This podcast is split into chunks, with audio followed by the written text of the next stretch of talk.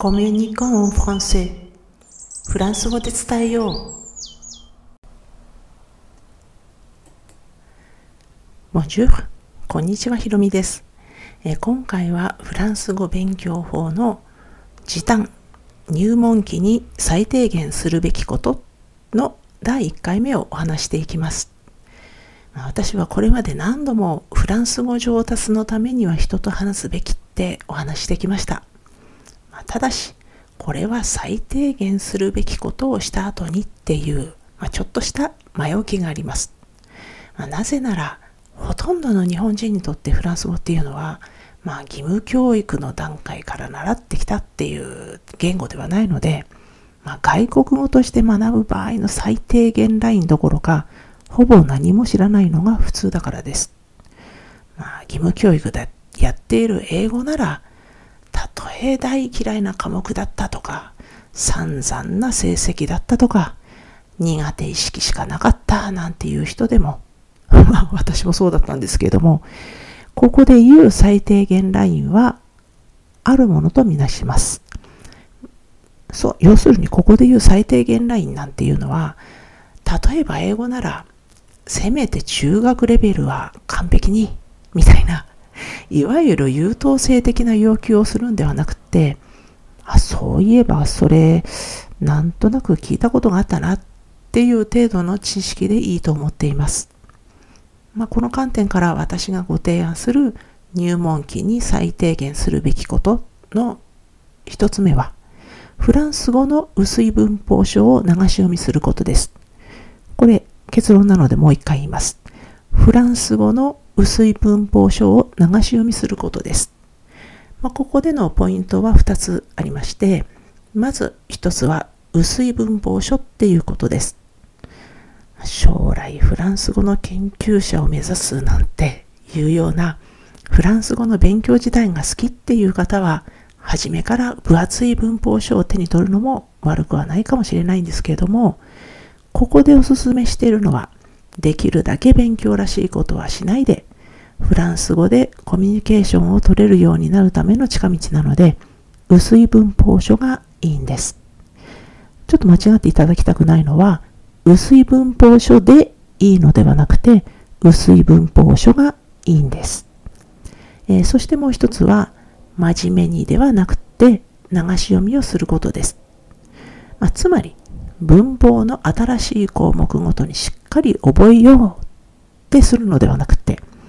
あ、ふーん、こういう風に言うんだ。めんどくさいな。程度に読んでいきます。まあ、フランス語っていうのはめんどくさいのでね。決して覚えなくていいんですけれども、このできればこの流し読みを3回することをお勧めします。ここで3回読むなんて聞くとかなり大変に思われるかもしれないんですけれども、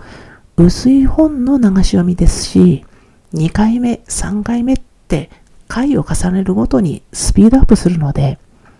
おそらく想像以上に早く終わります。まあ、それでもよくあるフランス語会話なんていうタイトルがついたテキストとか、旅行会話本などではなくて、先に文法書をおすすめするのには、フランス語ならではの理由があります。まあ、それはフランス語がロジックありきの言語だからです。まあそもそもどんな言語でも文法っていうのはこうは言うけどそうは言わないということの集まりみたいなもんですけれども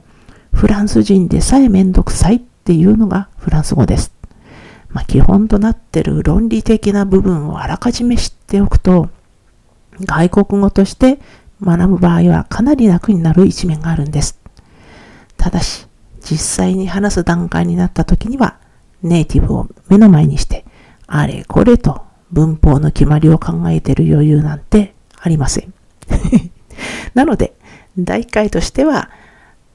文法の一つ一つを覚えるっていうよりも、ふんふん、そうかそうか、と感心するぐらいがちょうどいいんです。まあ、そしてその段階を踏んだら、実際に話すべきなんですけれども、その前にもう少ししておくことがあります。まあ、それは次回にお話しますけれども、文法に関してはもう一点だけ読み終わった文法本についてお伝えしておきます。まあ、文法本っていうのはね、辞書と一緒にいつでも見られるように定位置に置いておいてほしいんです。可能なら食事をしたりお茶を飲んだりする場所から手が届く範囲に置いてください。もしもあなたがフランス語圏以外にお住まいでテレビやではなくてパソコンや携帯なんかでフランス語に触れているんでしたらそれを見る場所から立ち上がらなくてもいいところに